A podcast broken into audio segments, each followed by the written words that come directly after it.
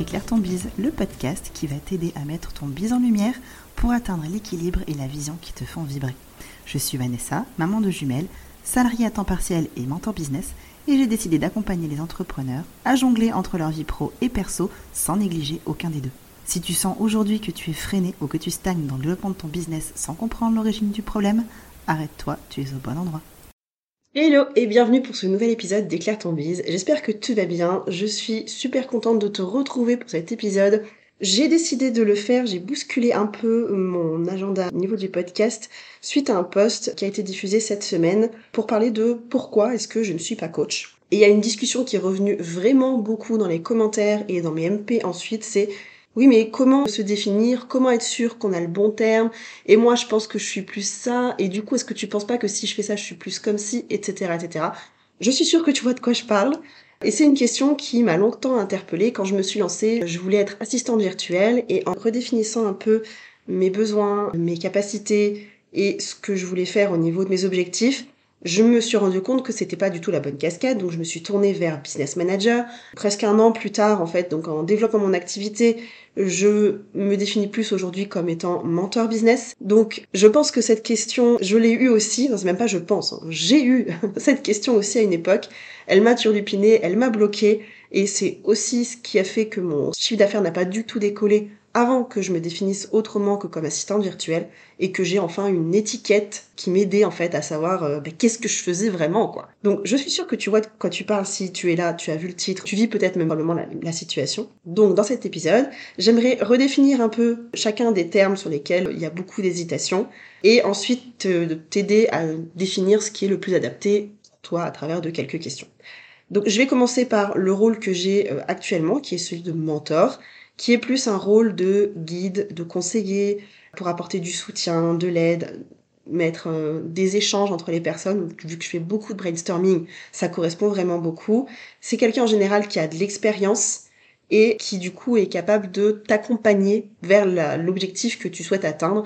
En général, c'est un objectif qu'il a déjà atteint lui-même, qu'il ou elle, hein, on s'entend. À côté de ça, on a le coach le coach, c'est un terme qui est employé pour tout et pour rien. Il y a plein de gens qui ne sont pas coach et qui disent je suis coach ceci, je suis coach cela. Alors qu'en fait, c'est pas vraiment leur rôle. Un coach, en temps normal, c'est plus un entraîneur. On voit ça beaucoup dans le milieu du sport ou au niveau du business, mais ça va plus être pour décupler les performances, par exemple, d'un salarié ça va être une entreprise qui se dit, OK, je veux prendre un coach pour mon équipe commerciale pour développer les ventes cette année. Et hop, on part sur un coaching de X semaines, de X séances. Et derrière, ça booste les ventes parce que tous les commerciaux sont au taquet. Ça leur apporte de la motivation.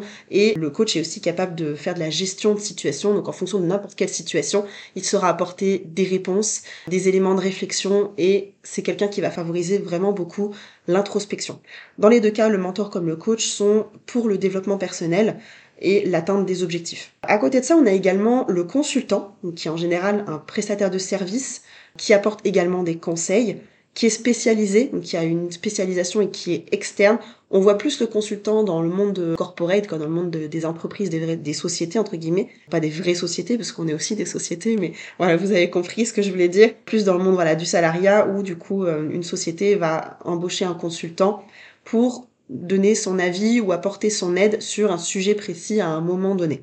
Et on peut faire la même chose pour moi, quelqu'un par exemple qui va vous aider sur du Google Ads ou du Facebook Ads, ça va être un consultant en publicité. Encore une fois, ce podcast, c'est mon podcast, donc c'est mon avis, tout ce que je dis ne tient qu'à moi. Et en parallèle de ça, donc on a le business manager qui est aussi du coup un terme qui revient beaucoup chez mes abonnés parce que beaucoup de mes abonnés sont des assistantes virtuelles ou des business managers ou des personnes qui hésitent un peu entre les deux statuts. Et donc le business manager, c'est quelqu'un qui va plus s'occuper de la gestion de projet, être un soutien technique et encore une fois, on a cette dimension de conseil. Donc dans tous les cas, si vous faites du conseil, le coach, c'est pas trop le terme qui vous revient. Par contre, mentor, consultant ou business manager, là, il faut regarder un peu ce qui vous convient le mieux parmi tout ce que je viens de définir. La question que vous pouvez vous poser, les questions que vous pouvez vous poser pour savoir comment est-ce que je peux me définir parce que j'hésite entre ces termes. La première, c'est que recherche votre cible Quand elle va sur Instagram et qu'elle cherche quelqu'un pour l'aider sur la publicité, je prends cet exemple-là parce que je viens de l'employer et ça convient très bien, est-ce qu'elle va le chercher plutôt un consultant, un prestataire, un spécialiste Consultant spécialiste, pour moi, c'est pareil. Hein. Donc voilà, donc vous vous dire, ok, ce terme-là, est-ce qu'il convient mieux ou pas?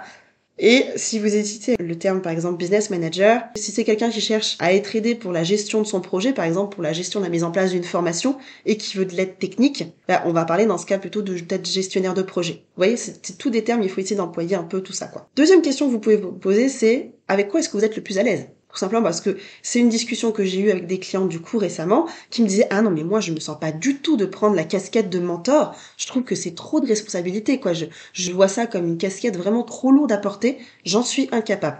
Ok, pas de souci. Dans ce cas, est-ce que tu es plus ok avec le terme de consultant, de spécialiste? Vous voyez, dans ce cas, il faut juste essayer de trouver le terme avec lequel vous êtes à l'aise, peut-être en faisant un mix ou juste en vous disant bah ok moi euh, je suis spécialiste en Facebook Ads.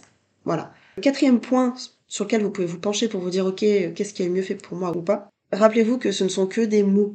Ce qui est vraiment important là-dedans, c'est votre positionnement. Il faut qu'il soit clair.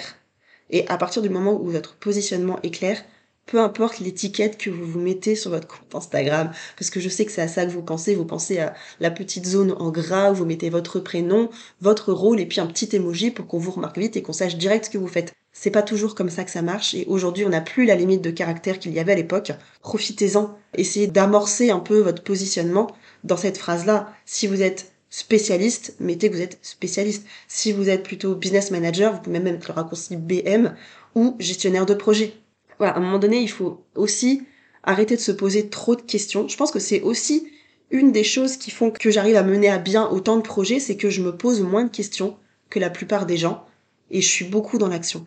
Essayez juste de faire pareil. Essayez juste de vous dire, ok, effectivement, c'est qu'un mot. J'arrête de me prendre la tête à partir de maintenant. Je me définis comme tel. Je reste là-dessus. Et si dans six mois vous voyez que ça va pas, parce que euh, on vous trouve pas du tout, parce que vous n'êtes pas à l'aise avec cette casquette, ou que sais-je, ou parce que votre rôle a changé tout simplement, et bien à ce moment-là, il sera le temps d'en changer. Mais voilà, ce n'est qu'un mot, ne vous prenez pas trop la tête. Voilà, c'était un petit épisode. J'espère que ça vous a plu, que vous avez appris des choses et que vous allez arrêter de tortiller du cul pour chez droit, comme on dit. Je vous souhaite une bonne fin de journée et je vous dis à la semaine prochaine pour le prochain épisode. Bye.